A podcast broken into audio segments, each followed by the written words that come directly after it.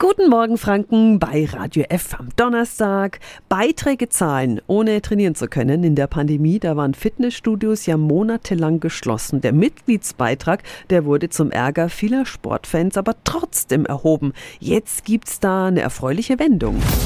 Radio F. Jetzt Tipps für ganz Franken. Hier ist unser Wiki Peter. Viele Fitnessstudios haben den Vertrag einfach um die Schließungszeit verlängert oder Beiträge während der Schließung verlangt. Der Bundesgerichtshof hat diesem Gebaren jetzt ein Ende gesetzt. Was das Urteil bedeutet, weiß meine Schwester Tatjana Halm von der Verbraucherzentrale Bayern. Guten Morgen. Guten Morgen, Bruderherz. Was wurde jetzt da genau entschieden? Und zwar, dass für die Zeit der Schließung die ähm, Fitnessstudios keine Leistungen vom Verbraucher verlangen können, weil sie ja selbst nicht leisten konnten. Und das kann auch nicht mehr nachgeholt werden. Und das heißt konkret, was für Kunden von Fitnessstudios? Der Verbraucher muss nicht zahlen für den Zeitraum. Das heißt, er muss jetzt auch irgendwelchen Forderungen nicht nachkommen.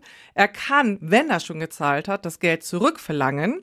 Und er kann ablehnen, dass jetzt irgendwelche Vertragsverlängerungen einfach hinten dran gehängt werden. Vielen Dank an Tatjana Halm von der Verbraucherzentrale Bayern. Also, falls ihr Fitnessstudio-Betreiber rumzickt, Sie haben jetzt das Recht auf Ihrer Seite und können Ihr Geld zurückfordern. Alle Infos gibt's auch nochmal auf radiof.de.